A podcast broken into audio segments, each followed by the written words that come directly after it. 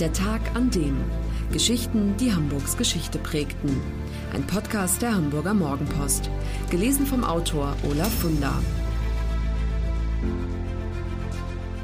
Der 27. August 1914.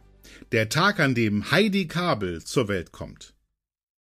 Auf der Bühne spielte sie zumeist Hausdrachen und Klatschweiber, aber das mit so viel Witz und Herz, dass die Zuschauer jedes Mal Tränen lachten.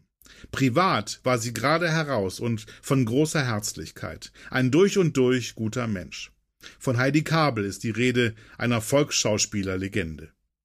Die waschechte Hamburger Dirn wird am 27. August 1914 im Haus Große Bleichen 30 geboren, direkt dem Gebäude der Niederdeutschen Bühne gegenüber, die später in Ohnsorgtheater umbenannt werden wird. Im Hinterhof betreibt ihr Vater eine kleine Druckerei. Heidis Mutter ist eine gute Klavierspielerin und entschlossen, aus ihrer Tochter das zu machen, was sie selbst gerne geworden wäre, eine Konzertpianistin. Aber auch nach zehn Jahren Unterricht reichen Heidis Fähigkeiten nicht aus, um damit Konzertseele zu erobern. Der vielleicht wichtigste Tag in ihrem Leben ist der 15. März 1932. Eva Stolze, eine Freundin, träumt von einer Schauspielerkarriere, will bei Richard Ohnsorg, dem Chef des Theaters, vorsprechen, traut sich aber nicht alleine. So ziehen die beiden 17-jährigen Backfische gemeinsam los. Ohnsorg ist nicht da, wird aber von Schauspieler Hans Mahler vertreten, der hingerissen ist von Heidi Kabel und sofort beginnt, ihr den Hof zu machen. Was der sich nur einbildete, dachte ich und gab ihm einen Korb, so Heidi Kabel später. Doch ganz so gleichgültig war mir der Kerl gar nicht. Ich konnte den Tag kaum erwarten, ihn wiederzusehen. Beide Mädchen, Eva und Heidi, fangen am Theater an. Zuerst sind sie als Soufflösen im Einsatz, dann bekommen sie Statistenrollen. Als im Januar 1933 mehrere andere Darsteller wegen Krankheit ausfallen, fragt Ohnsorg die beiden, ob sie einspringen können. Das ist der Beginn von Heidi Kabels Schauspielerkarriere. Sie wird zum Star der niederdeutschen Bühne und dann auch noch der Ufer. An der Seite von Elisabeth Flickenschild dreht sie 1938 ihren ersten Film. Ein Mädchen geht an Land. Inzwischen haben Heidi Kabel und Hans Mahler geheiratet. Jan Rasmus, der älteste Sohn, kommt 1938 zur Welt, Heiko 1942 und Heidi 1944. Inzwischen liegt Hamburg in Schutt und Asche. Heidi Kabel muss auf Fronttheatertournee gehen, um die Soldaten aufzuheitern.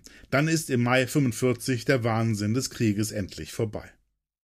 Nun soll es wieder losgehen mit dem Theater, aber da gibt es eine böse Überraschung. Niemand will mit Hans Mahler auf der Bühne stehen. Der Grund, Heidi Kabel hat ihren Mann in den 30er Jahren dazu gedrängt, der Karriere wegen in die NSDAP einzutreten. Jetzt rächte sich das, was ich für eine Formsache hielt, sagte Heidi Kabel einmal. Aber es wird alles wieder gut. Der Entnazifizierungsausschuss stuft Mahler als unbelastet ein, so dass er an das Ohnsorgtheater, wie es inzwischen heißt, zurück darf.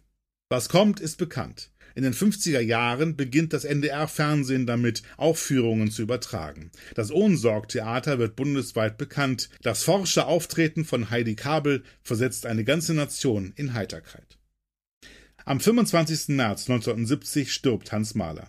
Heidi Kabel erfährt davon während eines Auftritts. Die Kinder empfehlen ihr, die Vorstellung abzubrechen. Doch davon will Kabel nichts wissen. Jetzt spiele ich nur für ihn, sagt sie, er hätte es so gewollt. Weitere 28 Jahre steht Heidi Kabel nahezu täglich auf der Bühne des Ohnsorgtheaters. Silvester 1998 nimmt sie Abschied. Es gibt ein Wiedersehen auf der Leinwand, als sie im Alter von 92 Jahren an der Seite ihrer Tochter in dem Detlef Buck Film Hände weg von Mississippi mitspielt. Ihren letzten großen öffentlichen Auftritt hat sie 2004, als sie den Bambi für ihr Lebenswerk in Empfang nimmt. Als die Grand Dame des Volkstheaters am 15. Juni 2010 stirbt, trauert nicht nur Hamburg, sondern das ganze Land. Wenn Ihnen dieser Podcast gefallen hat, dann lassen Sie gerne einen Daumen hoch oder fünf Sterne da. Wenn Sie den Podcast zum Beispiel bei iTunes oder Spotify abonnieren, dann verpassen Sie keine Ausgabe. Viel Spaß! Das war der Tag an dem Geschichten, die Hamburgs Geschichte prägten.